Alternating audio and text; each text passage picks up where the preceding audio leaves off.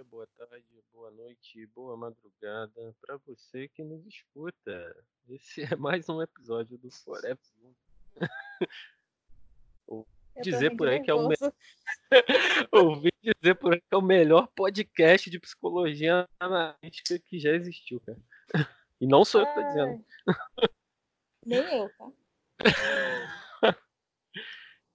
É... Bom. Pra falar a verdade, o Jordan sabe que eu tenho muita vergonha de ouvir a gente depois.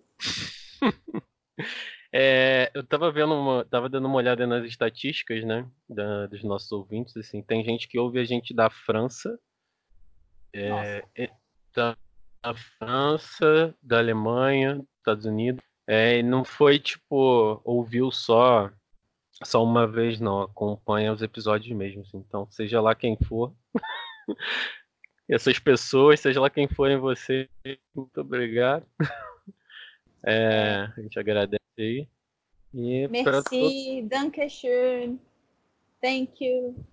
Para todo o nosso público que é PTBR também, muito obrigado. A gente está a gente está com quase 400 ouvintes fixos do, do podcast, assim, galera que tem, tem acompanhado frequentemente, o que significa que significa que daqui a um pouquinho a gente já pode monetizar esse podcast, hein? Olha que incrível. Tô rindo de nervoso duplamente Ai, Deus. É... Bom, hoje a gente vai falar aqui sobre uma, uma coisa que voltou a, a, voltou a ser pensada né, já que nunca, embora nunca deveria ter saído de cogitação, que é o lugar da ciência, né? No, no meio de situações como essas, a gente vê o quanto a ciência é importante. E aí a gente vai falar aqui da ciência e psicologia no meio disso, até porque a gente teve um, um decreto aí, 639, 636, deixa eu ver aqui. Deixa eu 639, assinado 639. ontem pela presidência da, da República, que propicia um treinamento para os profissionais de psicologia, entre outras áreas também, é, para que atuem em meio a essa pandemia do coronavírus, né? E aí a gente vai conversar um pouquinho sobre psicologia, ciência, por que, que é importante, o que, que o psicólogo pode fazer, que, como é que o psicólogo ajuda no meio dessa, desse caos todo. E é isso. Certo? Certo, certo. É... Quer começar? Eu começo? Não, pode começar, fica à vontade. Eu ainda tô rindo de nervoso. é, é... O que é importante a gente falar sobre isso, né? A gente veio passando um, um movimento sócio-histórico, não só no, no Brasil, mas no mundo, mas isso de maneira bastante intensa aqui no Brasil, que foi uma descredibilização da ciência, né?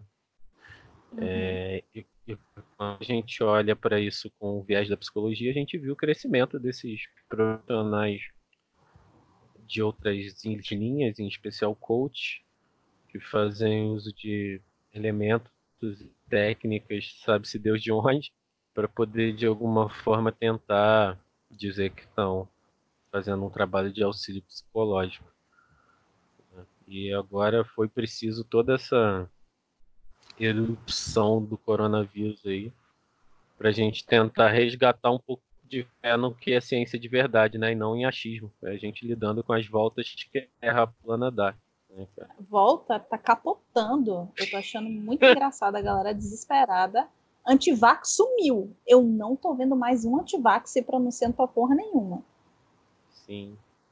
Né? Pois é. Pensar cara. que, tipo, dois meses atrás, sei lá, três meses atrás, a galera tava zoando, zoando todo o processo científico, né? Apesar de que o Brasil ainda tá zoando o processo científico, cortando bolsa, é, sucateando mais ainda as universidades, é, enfim. Mas se a gente está vendo como é o mundo sem uma vacina, imagina sem todas né? as vacinas que a gente já tem. Né? E isso tudo é produto da ciência. Né? É, fora as intermitências, é, meu caro Jordan.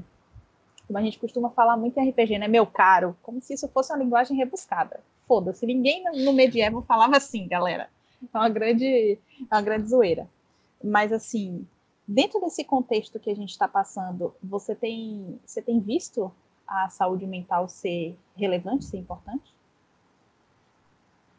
Cara, o que eu tenho visto e o que eu tenho vivido, inclusive, até por questão da prática clínica, né, ter, tá se adequando aí no meio dessa, dessa loucura toda, é que a saúde mental acaba virando um luxo, né, de alguma forma. Você tem, enquanto você tem pessoas que estão muito necessitadas de, de qualquer tipo de amparo nesse sentido e precisa ter mesmo, não só para o cidadão que está vivenciando isso, mas eu acho que para os profissionais de saúde que estão lá no meio, né, lidando com, com tudo isso cara a cara.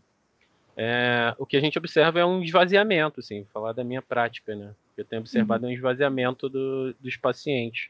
E aí não só por uma questão financeira, não, porque o financeiro a gente sempre, num momento como esse, principalmente, precisa ter o, o bom senso de poder flexibilizar, né? Sim. Mas parece que não é importante de alguma forma, né? E aí você não pode convencer a pessoa do contrário e tem que respeitar a escolha dela. Né? Eu acho que a gente ainda não está dando a devida importância para a saúde mental no meio de tudo que a gente está vivendo, de alguma forma, sabe? Sim.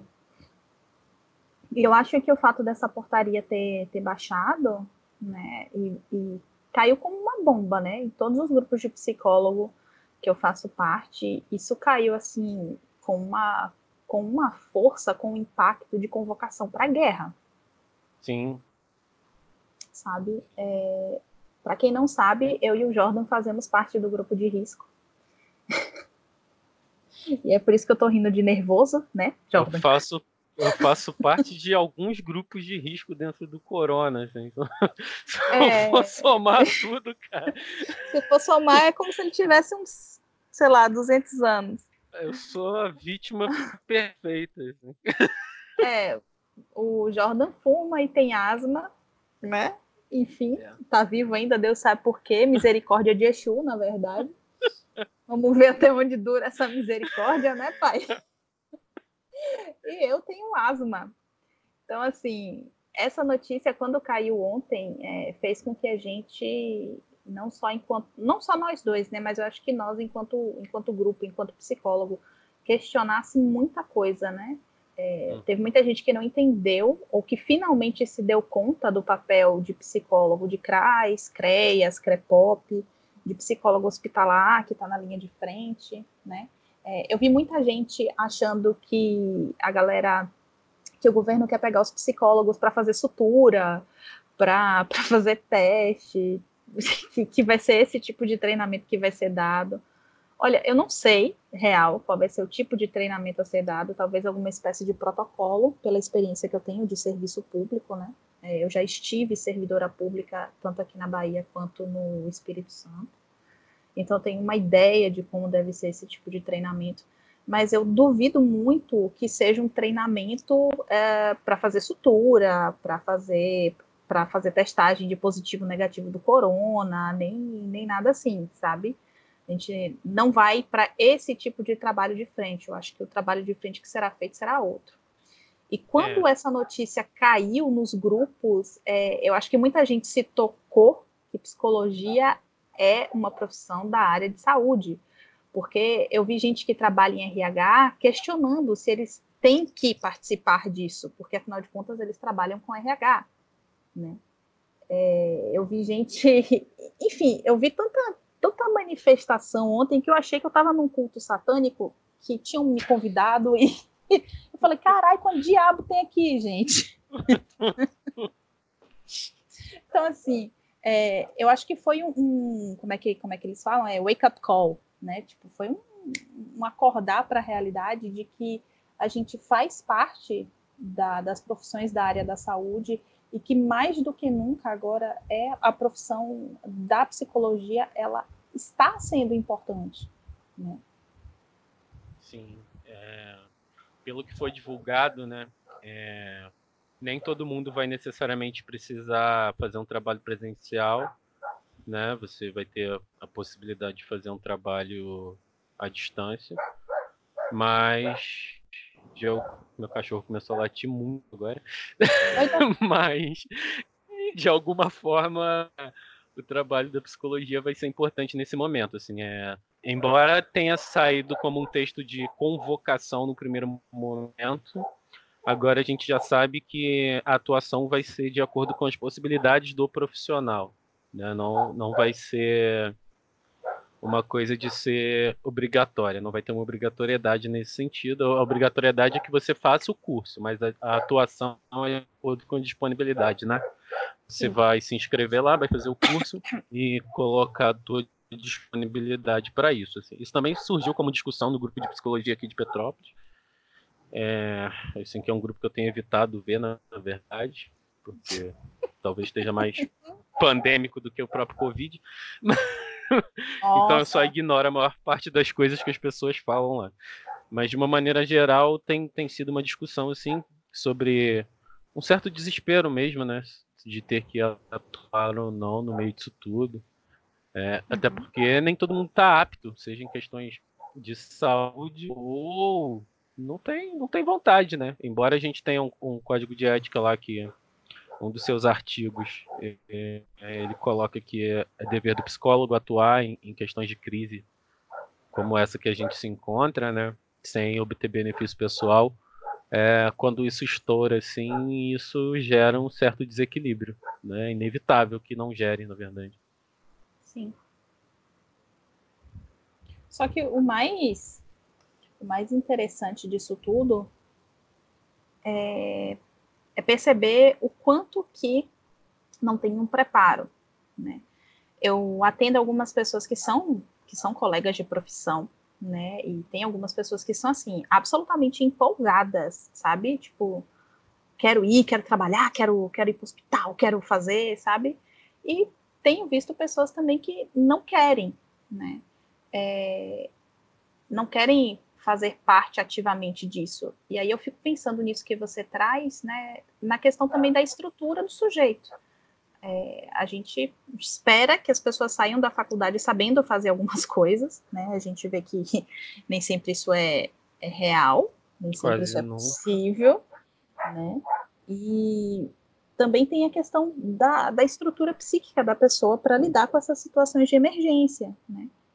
É, por isso que eu acho que essa ferramenta de, de uma convocação é, voluntária, né, compulsória barra voluntária, né, porque você precisa saber, para caso dê uma merda muito, muito grande, você saber fazer.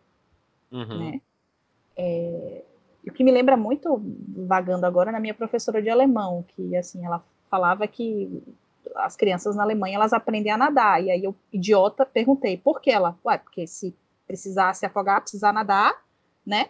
Nada, não se afoga. Se precisar se afogar, é foda, hein? É, se precisar para não se afogar, no caso, olha, eu falo, se precisar para não se afogar, não afoga, nada e vai embora, né? Sobrevive, acontece uhum. algo. Então, existe essa questão de, de ter o conhecimento para saber fazer caso exista a necessidade, mas tem muita gente que não tem estrutura para lidar com esses processos emergenciais, né? E é uma coisa que a gente conversa muito, tanto dentro da faculdade quanto fora da faculdade, a questão de conhecer o limite do profissional, né? É, existem casos que eu, por exemplo, não atendo. É, e eu conheço várias pessoas que também não atendem é, determinados casos. Né? Eu, por exemplo, não atendo mais é, dependência química. Sei trabalhar com dependência química? Sei. Trabalhei dois anos e meio. Mas gosto de trabalhar? Não, não gosto. Então são casos que eu não atendo. Eu acho que isso é, isso mostrou o quanto essas coisas são, são ampliadas, sabe? E o quanto as pessoas têm a ideia errada de que a psicologia é para tratar a família margarina. Sabe? Aquela família de comercial da, da Doriana. Papai, mamãe, filhinho com probleminha na escola e tipo, não que isso não seja sério, mas como se a psicologia fosse só isso, como se como se a psicologia fosse para lidar só com essas questões. E aí, quando estoura uma coisa desse tamanho, né, que constelou a comunidade da psicologia inteira, é, a gente vê, né, o tamanho da coisa. Eu ouvi de gente ontem que se arrependeu, assim, ah, eu vou cancelar meu CRP, cara. Falei, tá, cancela aí. Porque você acabou de cancelar qualquer chance de eu te indicar qualquer pessoa. É, Cancela é, logo aí. É, peguei aqui o meu código de ética profissional, que é aqui na sua página número 8, das responsabilidades do psicólogo, artigo 1 são deveres fundamentais dos psicólogos. Aí você vai lá no item D, prestar serviços profissionais em situações de calamidade pública ou de emergência sem visar benefício pessoal. É, a psicologia é uma área que trabalha em prol da sociedade, né? Seja uhum. no nível individual, quando você faz um atendimento para um sujeito, isso vai repercutir na vida dele, seja em níveis maiores e mais amplos, né? Quando você atua em instâncias públicas ou quando você faz qualquer outro tipo de trabalho. Mas no fim das contas, o trabalho da psicologia é um trabalho de sempre ser revertido à sociedade, né? E o que, o que acontece agora é um chamado para que esse saber se reverta de fato, né? É, e aí eu vi muita gente do Psicologia por Amor, né, do, do discurso da Psicologia por Amor, agora tremendo na base. Não, não não quero criticar quem sente medo no meio de uma situação como essa, porque, pô, é de apavorar qualquer um. Mas... É normal, tá? A gente também tá com medo. A gente Sim. é grupo de risco e a gente tá se cagando também, tá? A gente não tá pagando de bonzão, não. Sim. Mas é, é interessante como a gente vê alguns discursos sendo desconstruídos, né? Algum, alguns discursos que, bom, a gente já falou sobre isso no outro episódio, que às vezes não corroboram o que é a prática na, na realidade, né? é, agora eles caem por terra né, e viram aí qualquer outra coisa. É, é muito é muito forte essa esse desalinhamento né, que a gente consegue perceber. Enfim, acho, acho que todo, é normal todo mundo se assustar, todo mundo é, ficar um pouco apreensivo no meio disso, até porque a gente ainda não sabe como vai ser. Eu vi uma notícia de que o governo pagaria hum. 667 reais aos profissionais que, que decidissem atuar no meio disso, né? Foi um, foi um tweet do do excrementíssimo presidente da República. É, é, ele disse que governo federal pagará por seis meses uma bonificação de 667 reais a profissionais de saúde residentes como parte da ação Brasil Conta Comigo, residente na área de saúde. O intuito é a cobertura do Sistema Único de Saúde e reduzir o tempo de espera para atendimento. Né? É, esse Brasil Conta Comigo é justamente esse programa aí que, que faz essa convocação. É, mas não fica claro né, se essa bonificação é, é, é algo além é o único dinheiro que a gente pode vir a receber no meio disso, né? É, é, porque assim, eu não sei se esse trabalho deveria ser voluntariado.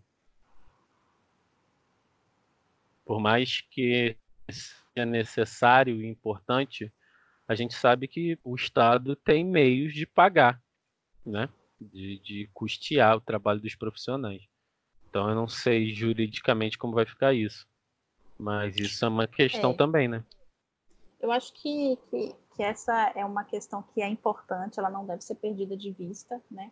É, vocês pagam imposto, nós pagamos imposto para que a gente tenha alguma espécie de segurança vinda do governo, para quando essas situações é, acontecer, é, quando essas, eu estou perdendo meu português. Foda-se. Quando essas situações acontecerem, a gente tem algum tipo de, de, de segurança, algum tipo de segurança mesmo, né? Vocês não estão pagando imposto para encher o toba do, do, do, Carlinhos ou o toba do Aécio de, de cocaína, porra. Né? Vocês estão pagando imposto para você ter, não é só ter asfalto na tua rua e chegar água na tua casa, porque a gente sabe que boa parte do país isso não chega, isso não alcança. Sim. Mas é para esse momento em que a gente de fato precisa, é foda-se a economia, sabe? É, Foda-se se vai crescer, porque vai morrer gente, né? a economia vai sofrer um baque que já vem sofrendo. E é uma questão importante é saber se vai receber e quanto vai receber, mas é importante a gente ter noção e saber que o governo tem plena capacidade de pagar um salário para essa galera. Plena capacidade, sabe? É, eu acho que isso precisa estar tá, tá, tá muito bem acordado, eu acho que isso precisa estar tá, tá muito claro. Né? A, a, nossa falta de conhecimento político, de engajamento político, né? É, tá começando a dar na nossa cara nesse momento. É, né? Isso aí é, é uma crítica que a gente pode fazer ao brasileiro desde sempre, né, cara? O brasileiro sempre tem votos emocionais, né?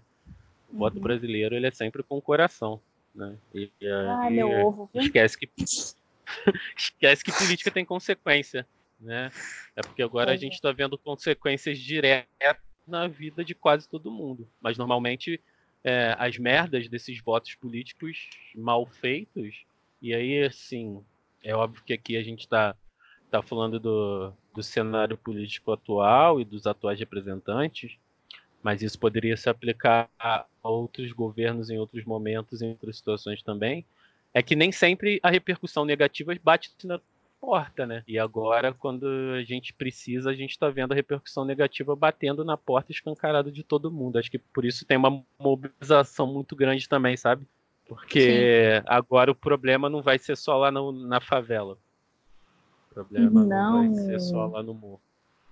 Não vai ser mais. No morro na favela vai ser, vai ser pior, né? Necropolítica, a gente já sabe disso. Sim. Mas eu acho que o pior disso tudo é, é justamente isso que a gente está falando no início, né? Que a, a, falta de investimento e de respeito pela ciência, por todas as ciências, né? Porque o, o imbecil do presidente resolveu chamar a gente de confeiteiro, né? Da área de humanas. E eu achei, assim, a colocação... É, Acho que foi o Ventralbe, não foi, não? Foi, foi o Ventralbe. Foi o, foi o animal do Ventralbe que chamou a gente de confeiteiro. Mas é tudo porco, tudo filha da puta. Então, pra mim, tinha que virar linguiça, sacou? É... E aí eu achei maravilhosa a colocação que o Atila deu quando ele estava no Roda Viva nessa última segunda-feira, que a Vera Magalhães falou isso com ele, né, sobre essa declaração, e ele falou: olha, eu queria uma meia dúzia de confeiteiros desses para que me guiassem nas minhas ações, porque o bacana de todo o processo científico é que não tem que ter briga, né? O bacana do processo científico é que enquanto a gente pode fornecer dados sociais, comportamentais, é, a galera do CRAS, CREAS pode estar tá falando como está sendo o como está funcionando a dinâmica familiar, como está esse processo de saúde, enquanto a galera que trabalha mais na área de biomédicas pode trabalhar em outro sentido, né? Pode trabalhar buscando substâncias, é, melhor forma de você fazer um processo de higienização, né? Enfim, é, uhum. e a gente pode unir esse trabalho, é, pode unir essa força, né? A gente pode se dar a mão à distância, mas pode se dar a mão durante esse processo, né? Porque a ciência, afinal de contas, é isso. E eu acho que o baque maior foi esse, né? É a gente já já estar caminhando, né? A gente já estava caminhando nesse processo de desvalorização da ciência, seja ciência humana, seja ciência exata, seja ciência, enfim, né? A gente já estava nesse processo de desvalorização, de sucateamento, e aí de repente cai essa bomba no colo do mundo e todo mundo fala assim: "Eita, então ciência importa?" Então quer dizer que de fato é, essa galera que está fumando maconha aí na federal e fazendo, fazendo orgia, balbúrdia. fazendo balbúrdia, quer dizer que eles vão, são eles que vão salvar a nossa vida? É isso mesmo, produção? Pode isso, Arnaldo?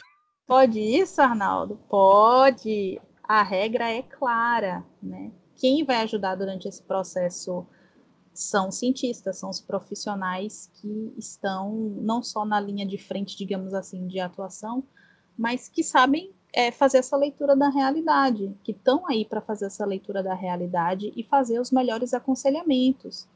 Então, assim, vocês acreditarem em Olavo de caralho, estão tomando caralho na bunda. Sabe? E sem, sem pudor, porque assim, eu já tô de saco Ainda cheio. Bem que esse podcast ele vai ele vai com conteúdo explícito. Vai, porque eu não tenho, assim, eu não tenho mais paciência para discutir com o Bolsonaro. Eu acho que chegou num ponto em que é falta de caráter, porque tem limite para burrice, cara. Sabe? É... Enfim. E aí, essa, essa portaria, quando baixa e baixa no colo, assim, tipo, lindo, ela lembra todo mundo não só que a ciência é importante, que a ciência é relevante e que é tarefa nossa também fazer esse auxílio. É tarefa nossa também, é, não só honrar o juramento porque tem que honrar um juramento, mas é, é porque faz parte da sociedade em que a gente vive. Isso também faz parte do pensar comunitário, né? É, e como a gente falou, a gente, enquanto grupo de risco, está se cagando de medo. Óbvio que tá. Né? Eu não tenho condição de ir para trabalhar em hospital, não tenho condição de trabalhar no CRAS e no CRES nesse momento, né, de fazer nenhuma frente.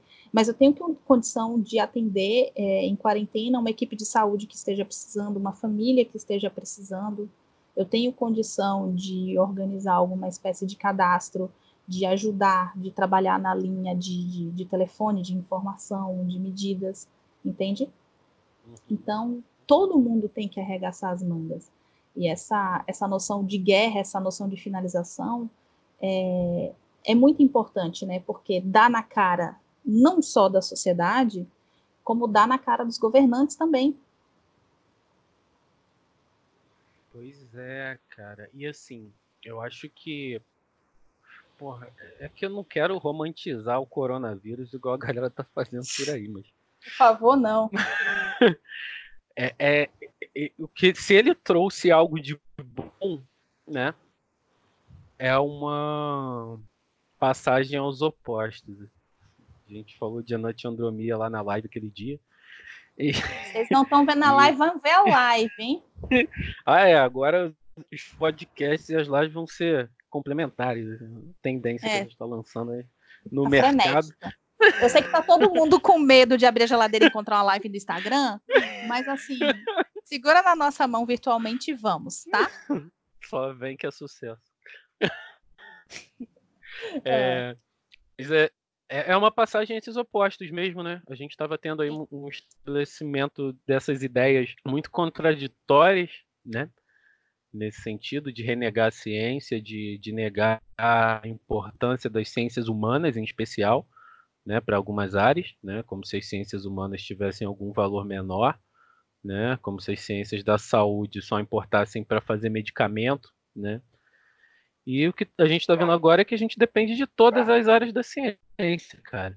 Assim, sem tirar nem pôr. Todo mundo é importante, sabe?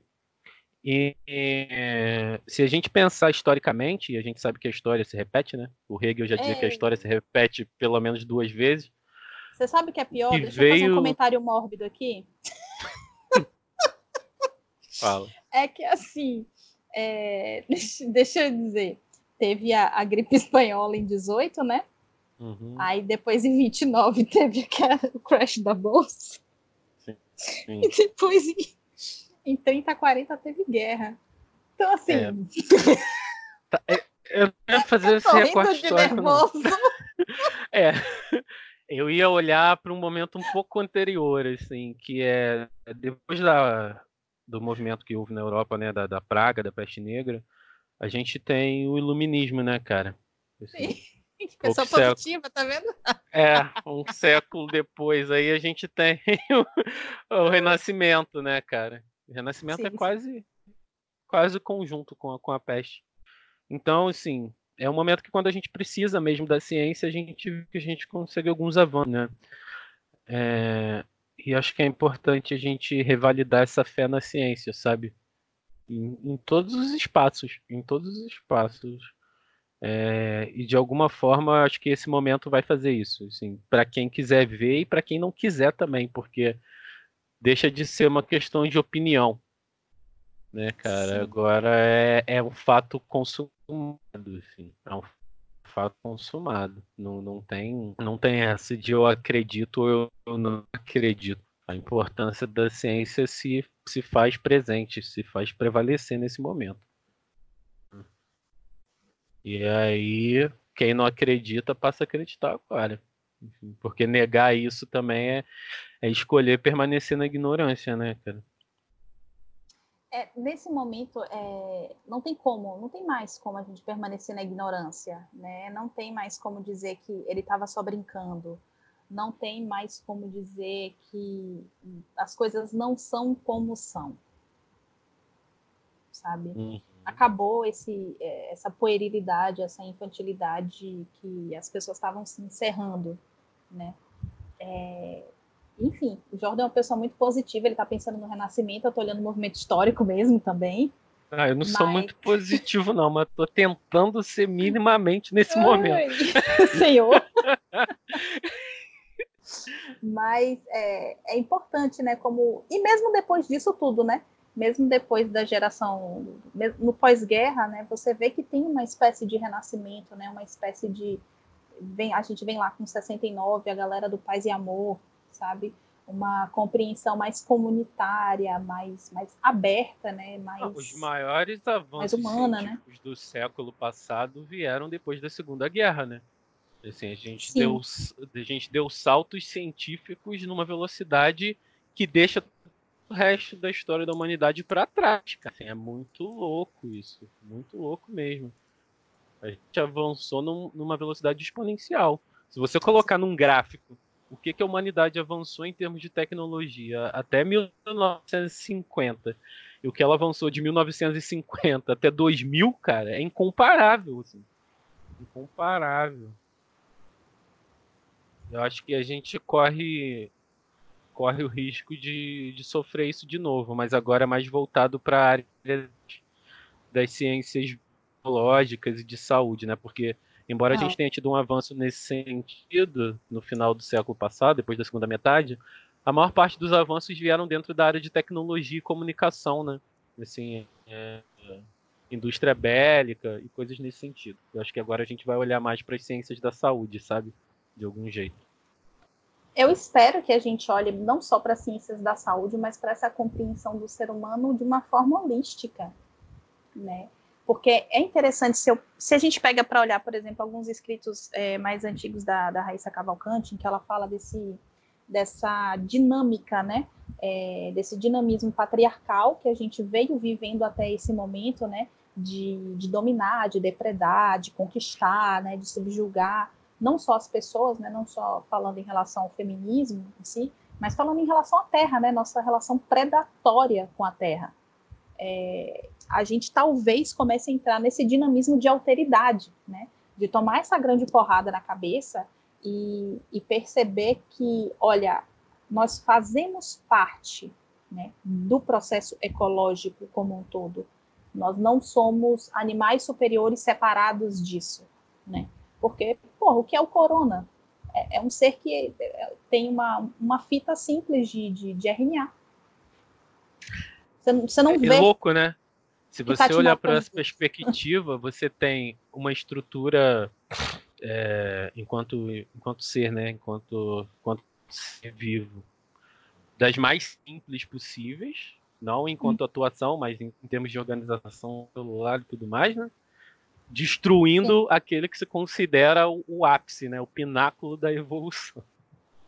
E que eu acho que é um, é um ótimo processo de castração, né? Já que a gente está romantizando, entre aspas, o coronga, é, é, um ótimo processo de castração, né? Porque a gente quebra essa ideia de falocentrismo que o homem tem sobre si, né? Uhum. Existem coisas que são muito maiores e que são muito menores do que o homem e que colocam por terra tudo isso que a gente acredita, tudo isso que a gente imagina, tudo isso que a gente sente. Né? Então, o meu pensamento esperançoso é que a gente comece a entrar num dinamismo de alteridade no sentido de se perceber enquanto parte de um ecossistema, sabe? É, não mais enquanto algo separado e superior. E fazer parte de um ecossistema nesse sentido não é só um papo de ecologia, não é só o papo da TV Cultura dos anos 90. Né? Mas que, que, é muito real. Eu sou cria da TV Cultura dos anos 90, né? Eu vi Castelo Ratimbum, eu sei a musiquinha do Ratinho de tomar banho, é, eu sei lavar a mão por causa desses programas, né? Eu não sei o que foi que aconteceu com a parte dessa geração, porque puta que pariu, né? Vocês estavam assistindo o quê? Mas no sentido também de, de da gente se compreender enquanto uma pessoa necessitando de outra, sabe? Uhum. É, não para validar sua existência na Terra, mas porque nós somos animais gregários, nós somos, no final das contas, esse grande organismo né, que funciona de certa forma, ou deveria funcionar de certa forma, em sincronia. Né? Esses movimentos é, de auxílio às pessoas que são mais velhas, né, para que elas fiquem em casa, que a gente está tá vendo aí, né, na, nas redes sociais, está rolando aqui no meu condomínio também. Tem uma listinha de pessoas que se prontificaram a, a dar auxílio a outras, porque tem muito velho aqui no condomínio. E é interessante, é legal você ver esses momentos de, de, de solidariedade em que, nesse ponto, a gente é, é, é nivelado, pelo menos nesse momento, né? É, e nesse momento eu tô muito, tô muito consciente de que é um recorte dentro da realidade a qual eu vivo. Porque eu sei, por exemplo, que no Calabar, que é, que é uma comunidade daqui, ou na Palestina, ou no planeta dos macacos, isso talvez não seja possível. Isso talvez não seja real. Né? Enfim. É, esse, esse, essa, esse olhar de, de integração né, que você está citando aí, eu acho uhum. que aí se a gente olhar historicamente, isso também é culpa do próprio Renascimento, né? A ideia de se separar da natureza e dividir as ciências Sim. por áreas, por áreas separadas. A gente tem um, um, um maior desenvolvimento do método e do raciocínio cartesiano aqui no, no Ocidente. Mas a gente tem os povos orientais, de uma maneira geral, como um exemplo de que é possível você caminhar com as duas coisas, né, cara? Você não, precisa separar a ciência, vamos chamar aqui de ciência formal, né, para não dizer que, que, existe uma outra forma, mas você não precisa uhum. separar essa ideia de um outro contexto. É óbvio, a maneira e a metodologia com a qual ela se aplica é diferente, mas ainda assim elas não precisam ser esquizoides, né? É, e aí olhar para o ser humano dentro, é, dentro da natureza e como parte integrante dela é fundamental. Né? É, é, assim, não acho que o que a gente está vivendo seja nenhum tipo de punição, mas é, é reflexo dos modos de vida que a gente estabeleceu nas últimas décadas, principalmente, né, cara? Assim, você tem a questão das superpopulações, você tem a questão da aglomeração em condições que não são adequadas, você tem um aumento aí do uso de substâncias tóxicas, né, para produção de alimentos, enfim, tem muita coisa que propicia o surgimento de um monte de doença nova e que elas se espalhem com muito mais facilidade hoje em dia cara. Ai, a culpa é de é... Deus. Não, amiga, não é culpa de Deus. A menos que você esteja se considerando dentro dessa ideia do antropocentrismo, né, como o Deus da sua realidade, o Deus do seu mundo. Então, realmente, aí é culpa de Deus. É, mas no fim das contas é, é, só assim, a gente a gente faz mau uso da natureza. É, a real Sim. é essa.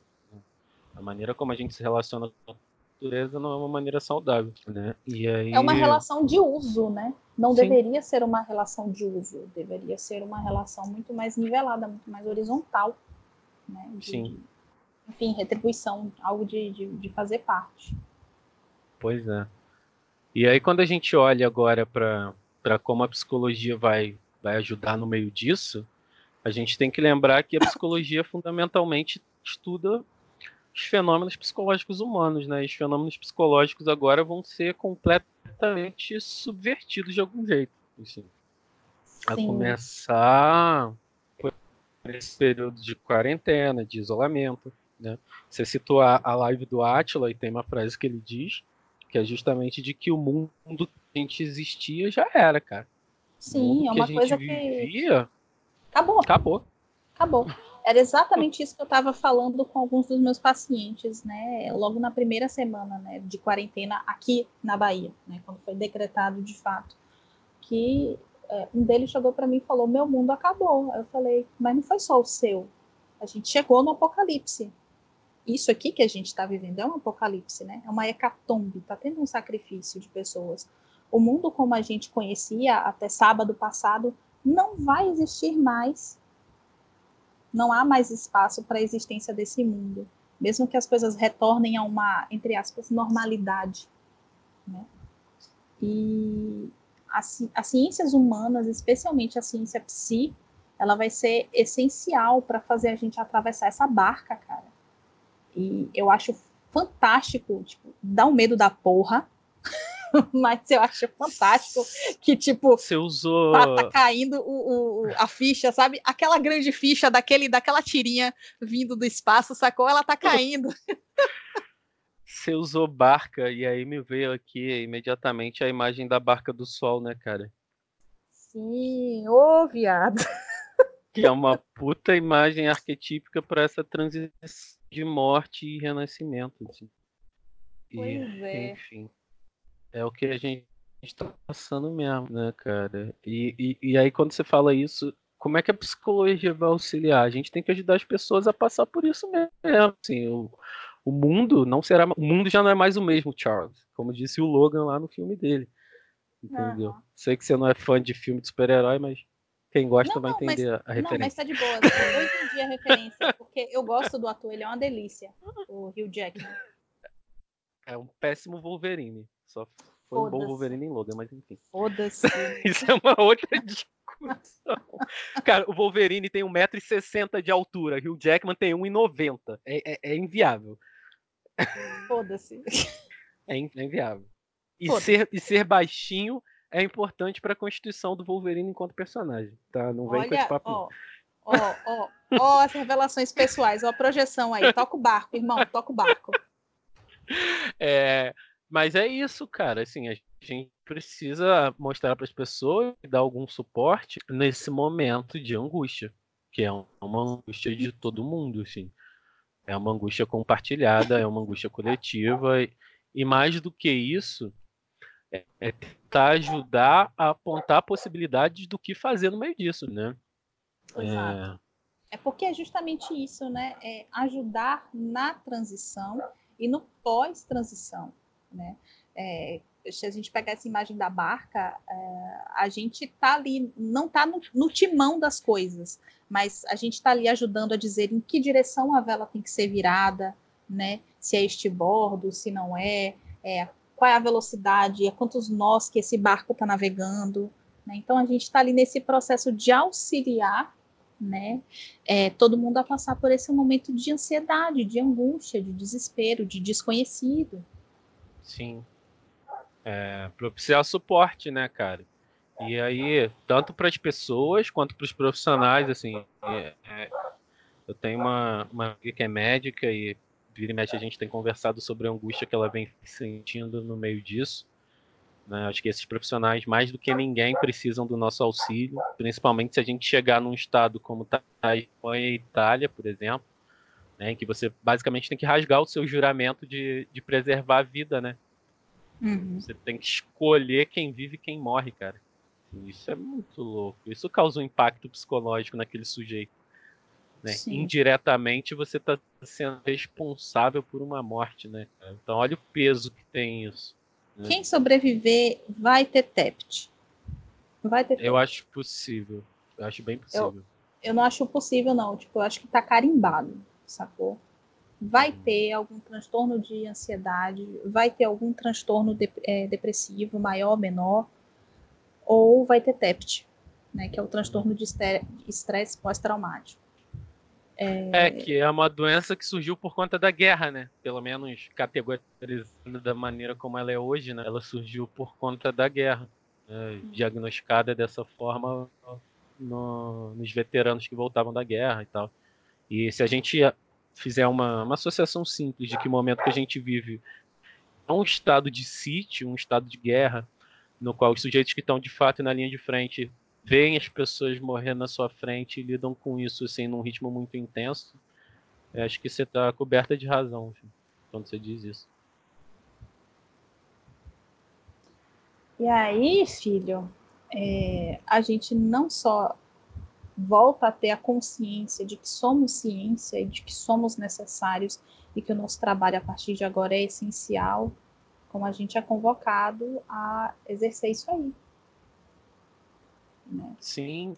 E, e, sabe uma coisa que, que eu tava pensando aqui? Você falou no, no começo do, dos antivax, assim.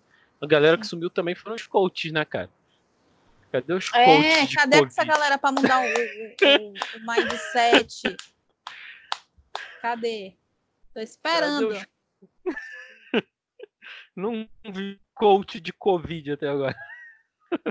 Na verdade, eu é. até, eu, eu até vi algumas mensagens motivacionais, né? Que elas chegaram até de fato a estourar na internet pelo absurdo da situação. Daquela menina lá, Gabriela Pugliese, sei lá.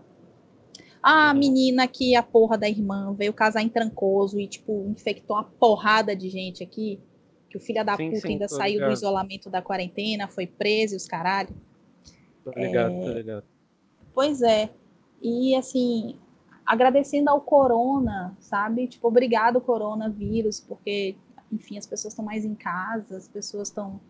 Ô, amada, amada, porra, amada, me ajuda. Né? Cara, mas essa galera, ela, ela, ela vive esquizofrenizada da realidade brasileira, saca? Isso me deixa puto. Eu até, eu até postei isso, você até chegou a compartilhar. A gente tem, tipo, 6 mil mortes por fome Sim. no Brasil anualmente, em média. E agora que a, essa possibilidade bate na porta de quem não é do morro, que isso vira uma, uma parada para contestar o mundo, sabe? Essa galera Sim. vive em outro, outro universo, assim, porra. É absurdo, eu acho cara, que é quando a gente retornar à realidade, eu acho que tem que ser obrigatório estágio em social para todo estudante. Não tem que escolher, não. Tem que fazer estágio mesmo, sabe? Tem que ser obrigatório, que nem clínica é obrigatório. Né? Você uhum. tem que uhum. pegar clínica de alguma coisa, não importa o que seja, mas tem que fazer um semestre pelo menos de clínica, tem que ser um semestre pelo menos de social. Porque no dia que essa galera chegar para fazer CAD único, no dia que chegar uma mãe com 15 filhos chorando porque, enfim, soube que ia ter cesta básica no CRAS e essa mãe tá com fome, meu irmão, não tem estômago que, que, que segure. Né? É, e, é, cara assim, eu, eu já trabalhei, como todo mundo já sabe aqui, eu tá careca de saber, a maior parte do meu, da minha experiência profissional é no atendimento social, é em, em comunitária e tudo, e assim, é se você não sai mudado dali, se você não sai com vontade de transformar minimamente o que está ao alcance dos teus braços, o alcance da realidade, querido, joga essa porra desse diploma fora, sabe? Vai trabalhar com computador, você vai continuar sendo útil à sociedade, tá? Mas vai trabalhar com computador, não vai trabalhar com gente, não. Gente é um Sim. negócio muito bonito, muito precioso. Dá um ódio, dá raiva. Às vezes tem vontade de matar. Tem. Mas assim, não mata, né? Por favor. Mas é, é, um, é um negócio muito bonito, é uma coisa muito fascinante. Sabe? Trabalhar com gente e ver que, às vezes, é, só o fato de você estar tá olhando para aquela pessoa, isso faz uma diferença na vida daquela pessoa. Sabe? Eu tenho alguns pacientes que eu atendi na época de estágio que retornaram para mim e falaram assim: "Nossa, eu só consegui retornar para você porque foi você quem me acolheu, foi você quem me ouviu", sabe? Você fica assim: "Nossa, o que que eu fiz? Eu sentei para ouvir o que essa pessoa estava falando. Eu dei atenção para essa pessoa. Né? É, quando eu trabalhava no, no CRAS e no CREAS, eram os dias assim que eu mais chorava indo para casa, porque é, eram os dias que às vezes eu chegava na minha sala para guardar minha bolsa, para começar a fazer trabalho com o serviço de convivência e fortalecimento de vínculo, ou com o pessoal do PAIF, é, e aí às vezes eu encontrava um bilhetinho de uma criança ou de uma idosa, sabe? Que, que queria tirar foto, que queria conversar, e que vê na rua e, e, sabe, e brinca e conversa e que tem uma hortinha em casa e chega, ó, oh, minha filha, eu trouxe um maço de coentro para você, eu trouxe um maço de não sei o que para você, para que você coma, sabe? É, é, é um negócio tão fascinante trabalhar com gente e você ver a realidade e compreender de fato a realidade que assim, psicologia não é para qualquer um, bicho. Não é para qualquer pois um. Pois é. E agora a gente vai vai ter a prova de fogo, né, cara? Assim, no meio disso tudo. Né? Eu tava, tava falando da parada dos coaches, até porque eu queria falar de como é importante que a gente busque quem tem gabarito para fazer isso, né? Pra gente Sim. não não correr para qualquer lado nessas horas, não se desesperar e acabar tendo resultados que são resultados que vão piorar nossa saúde mental no meio dessa merda toda, assim, né? É, você está falando dessa questão das pessoas que têm uma maior vulnerabilidade social, né? Estão numa, numa situação mais complicada. E assim, cara, são os pacientes que às vezes têm o maior vínculo, saca? É, é a galera que, que investe no processo, investe no processo de outras formas. Dinheiro, de, por mais que psicologia seja uma profissão, dinheiro não, não compra algumas coisas que você, você vivencia de certos pacientes né, que fazem investimentos de energia mesmo no processo muito, muito, muito maiores do que qualquer grana pode pagar, né? É. E eu acho que esse momento é o momento ideal para a gente mostrar do que a psicologia é capaz. Porque isso que a gente está lidando é uma crise sanitária, mas é uma crise, antes de tudo, humanitária. É uma crise que faz parte do homem. É o homem que está passando por isso, é o homem que está enfrentando tudo isso. Não é o pangolim, não é o, o, o, o morceguinho. O morceguinho está lá, é, tá lá, fica doente, é, morre não tem nem consciência do que aconteceu. Né? Feliz ou infelizmente, a gente tem consciência dos processos que nos ocorrem. Né? E nesse momento, ajudar nesse processo de transição, compreender esse processo de transição, estar no mesmo barco, nesse sentido, né, mental, de saúde mental, é que eu acho que vai ser essencial, né, que vai mostrar para que, que serve a psicologia, que é uma pergunta que muita gente se faz. Né? Sim, é só, só conversa, só ouvir o problema do outro. Tenta só passar nove horas, irmão, ouvindo o problema dos outros. Só tenta. Só, fa só faz isso um dia para mim. Sem injetar nada, nada, nada do que é teu ali no meio. Nada. Lidando fazendo com a devolutiva o outro correta. É exato. Fazendo a devolutiva correta. É, apoiado numa teoria, Vai lá, irmão. Sem Só achismo. Faz. Só faz. Tô aqui sentadinha esperando com o com, com meu suquinho. É, sabe? cara. E aí, assim, agora a gente sabe que a, a, psicologia clínica ela tem uma difusão até que, que pequena no Brasil. É, eu acho que agora é o momento da gente tentar alargar as portas do consultório no sentido de acolher essas pessoas, sabe? Assim, quando isso for possível. Embora agora a gente possa fazer isso online, mas daqui a um tempo vai ser mais do que necessário função do psicólogo para ajudar a lidar com os lutos que vão ficar, sabe? Sim. De, em todos os aspectos, seja de morte, morte de pessoas, morte de empregos, morte de status social, porque o psicólogo é fundamental para ajudar o sujeito a passar por esses processos, né, cara? E aí, quando a gente fala ajudar, é muito bom a gente fazer aqui um, disclaimer, né? Explicar que essa é, ajuda não é uma ajuda de pegar na mão do sujeito e, e resolver as coisas para ele, como às vezes as pessoas pensam, né? O psicólogo não faz isso. O psicólogo pega na sua mão e te ajuda a resolver todas as coisas, ele não está fazendo psicologia, está fazendo qualquer outra coisa. Mas é de dar ferramentas para o sujeito lidar com esses momentos de angústia que virão, né? A gente tem, a gente tem uma porrada de áreas na psicologia, né? É, as mais conhecidas acabam sendo psicologia clínica, às vezes psicologia escolar, né? Psicologia organizacional do trabalho, mas a gente tem psicologia, onde tem a gente tem psicologia, cara, não adianta, não adianta, psicologia assim, do humano, sabe? Não é só dos processos psíquicos, dos processos psicológicos, dos processos relacionais. Não, a psicologia é a ciência do humano, cara. Tem gente, tem psicologia. Né? Então é preciso que a gente ocupe esses espaços cada vez mais, porque eu tenho muito receio de que a hum. gente possa vir a ter uma expansão no futuro desses profissionais que não são da psicologia, como são os coaches, esses pseudoterapeutas e qualquer coisa nesse sentido. Sim. E cresçam em cima da angústia das pessoas, assim.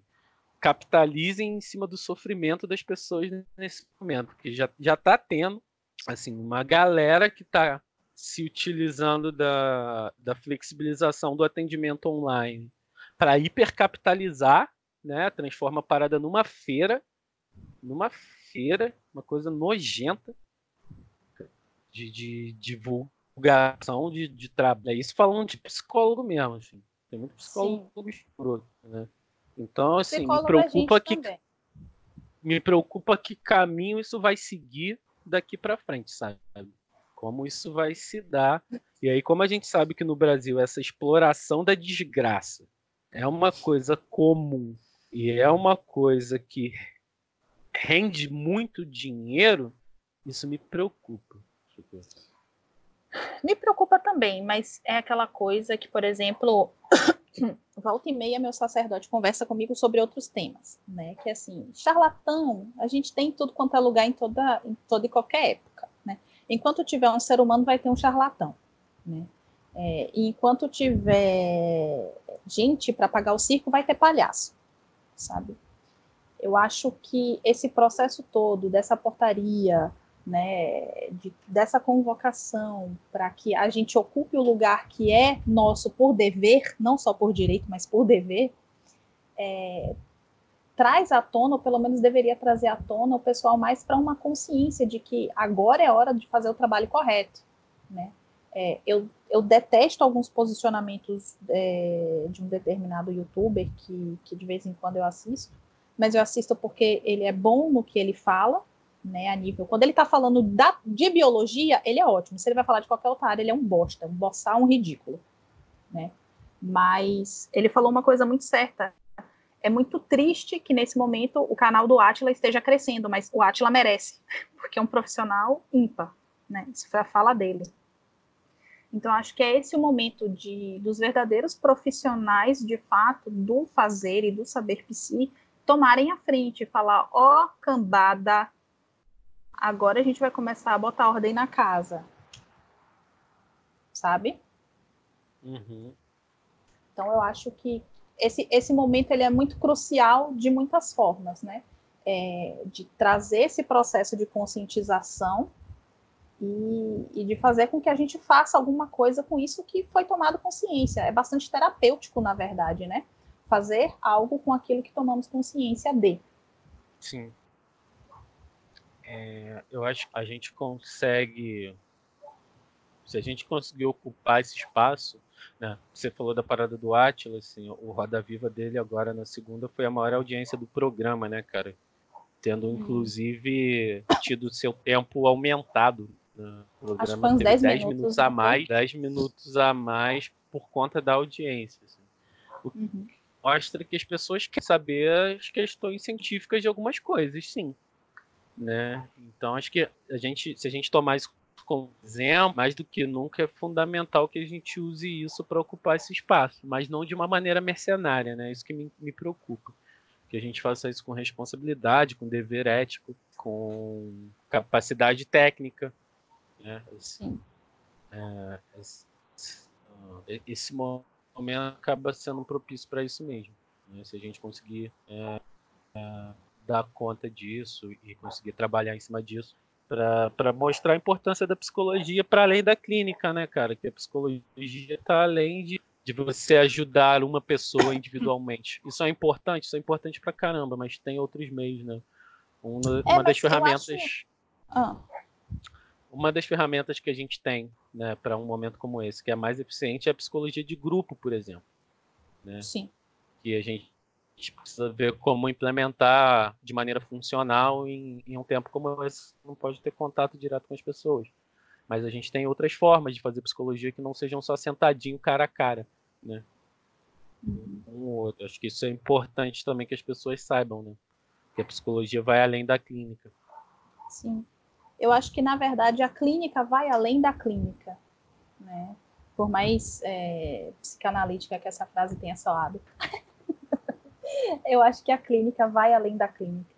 Porque quando a gente está prestando atenção ao ser humano, quando a gente está verdadeiramente colocado, imbuído, investido naquela relação e ajudando esse processo de transição, seja ele qual for, em que momento seja que esteja acontecendo, ali a gente está fazendo clínica. né? Uhum. A gente estava discutindo essa semana no outro, no outro episódio sobre o enquadre, né, do, da terapia online, como ele é diferente e tal. Eu acho que o, o, processo alquímico ele se processa quando há o encontro dessas partes necessárias, sabe? É, é, aquela coisa. O ideal seria a gente ter um fogão, mas se a gente tem pedrinha, graveto, meu irmão, toca, toca o medieval aí na cabeça, começa a ralar pedra que você vai fazer fogo, sabe? E é, a gente está muito arvorado e muito ancorado é, nessa, nesse nesse suporte que a ciência PC nos dá para poder fazer o trabalho correto, para poder fazer o trabalho direito. Sim. Então, assim, eu acho que a galera não tem que ficar desesperada, não. Não vou mentir que no momento é, eu, eu, tive uma crise de asma. Quando eu li aquilo, eu falei, eita, é guerra, fudeu. Realmente, eu tive uma, uma, uma pequena crise de asma, né? Eu fiquei com falta de ar e tudo, foi complicado. Mas depois, quando você para para olhar e aí você começa a, a, a deixar que o ar circule no seu cérebro e você perceba que é, o seu trabalho. O que você vai fazer sobre isso? Você uhum. precisa fazer so alguma coisa sobre isso. Que você não se exponha em risco, né? Porque até a porra da autoescola fala que antes de você prestar auxílio para um acidente, né? Alguém que sofreu um acidente, você arme o triângulo a tantos metros de distância, você certifique que você está seguro para você conseguir ajudar alguém. Até no avião é isso, né? Coloque a sua máscara primeiro, depois auxilie a pessoa ao lado, ou crianças e idosos, né? Então você precisa saber que está seguro. Cuide da sua segurança primeiro, mas depois arregaça a manga e vai lá trabalhar. Uhum. Eu acho que, que essa convocação ela é importante para isso, sabe? Principalmente para que a gente trabalhe o que é fundamental para que a gente possa ter uma vida melhor que a saúde mental, né, cara? Sim. Assim, acho que esse momento vai escancarar isso. Assim. Sem saúde mental, cara, você não sustenta nada na tua vida. Nada, nada, nada, nada. nada. Niente. Você pode, você pode conquistar tudo, tudo que você sempre sonhou. Se você não tiver com uma boa saúde mental, aquilo vai embora, cara. Vai embora. Porque você, primeiro que você não vai saber aproveitar você pode desenvolver qualquer transtorno aí que não te permita ver coisas de maneira minimamente positiva, minimamente de maneira agradável, né? É, você não vai saber se relacionar bem com aquilo, não saber se relacionar bem com você mesmo no meio daquilo, né? Não é, não é incomum pessoas que é, quando adquirem grandes fortunas, por exemplo, adoeçam, né? Ou quando alcançam aquilo que elas esperaram para elas a vida toda, adoeçam, né? Gente tem que cuidar da saúde mental. E nesse momento, saúde mental é importantíssimo, cara. Porque a gente já está num momento de ansiedade extrema. Assim. Ansia... E, a, e, essa ansiedade ela é real, assim. Não falo nem dos nossos pacientes, mas ela é nossa também. Sim. Né? A gente não sabe é, que rumos a gente vai dar para nossa prática daqui para frente, daqui a um tempo, né? É... Inclusive isso pode transformar completamente a forma como a gente entende a, a psicologia. Sim. Né? Será que a gente vai é, vai passar mesmo para a psicologia online como uma maneira mais definitiva de atendimento, né? Será uhum. que os consultórios vão ser meio que aposentados? Será que a gente vai ter necessidade de espaços físicos para o futuro, né? Então tudo isso ultrapassa a maneira como a gente vai, vai fazer a nossa prática também. Né? Essa angústia, essa ansiedade, ela é mais do que palpável. Assim, né? É, inclusive nos, nos aspectos, nos pormenores disso, né? Será que mês que vem ainda vou ter paciente? A gente está vendo um, uma queda grande no número de pacientes, assim, né? É, de uma maneira geral, assim, posso falar por mim, falo por outros colegas também que, que eu tenho conversado sobre isso. Saúde Pode mental tá virando. Saúde mental tá virando artigo de luxo, né? Será que os psicólogos vão estar dispostos a flexibilizar preço agora? Ou vão, vão ficar seguindo esses valores que eles atribuem para o próprio trabalho, né? É, os outros psicólogos, falam... né, viado? Porque a gente aqui, porra, flexibilizar mais, a gente cede ao complexo materno e não é essa a ideia. Sim, é, mas a gente sabe que tem gente que não está muito preocupada com essa questão, né? A grana é importante e quer dizer, a grana é importante, a grana é importante, mas aí fica só naquilo e ponto, né? Se não tem condição, tchau e benção. Procure alguém que atenda o seu público, né? Eu acho que agora mais do que nunca é hora de entender que não tem essa de que você faz clínica para um público X ou Y, né? É uma responsabilidade de tentar abarcar e atender o maior número de pessoas dentro das suas possibilidades, né? É. não, não dá para fazer distinção. Eu acho que a, eu acho que a frase, é, a frase de ordem do dia é psicólogos do Brasil, univos. Vingadores, avante. Assemble. Assemble, caralho. Vou botar, vou botar a musiquinha do, do Vingadores. Maravilhoso. É, não sei, acho que é isso, né, cara? Tem que atender daqui a pouco, inclusive. Vá lá, eu já acabei é... os meus atendimentos da semana. Eu tô aqui agora na. Vou para a Esbórnia agora. Cara, eu não tô. Eu tô atendendo aos horários muito doidos, às vezes, assim, tipo 10 horas da noite, 11 horas da noite. É, esses horários assim mais doidos eu tô deixando só para uma casa emergencial, mas eu tô tentando manter a galera, até para que eles tenham sensação de rotina também, né? É importante que eu mantenha isso com eles. Eu tenho muito paciente que tem transtorno de ansiedade, é, então eu preciso, eu preciso deixar essas coisas muito bem costuradinhas com todos eles. Não, mas esses pacientes são os pacientes que têm a questão da privacidade, né, cara? Assim, Ainda tem isso. Seja uma coisa muito difícil para o online, da pessoa não conseguir um, um, horário mais tranquilo, um espaço mais tranquilo. Aí nesses horários mais para noite, assim, acaba sendo mais fácil. Hum. Mas então é isso. É esse nossos dois dedos, são esses Brasil. os nossos dois dedos de contribuição. Ah, bota Vai, a música da, internacional também, porra. Psicólogos do Brasil, univos. Fala aí, ó. Vou botar o música do Vingadores. Fala aí, Capitão América, encerra esse episódio aí então. Se você falar Capitão América assim, eu fico até emocionada. Ai, Chris Evans. Ai. Eu sou um pouco palmiteira, tá, gente? Então, desculpa aí. Avengers, assemble! Avengers!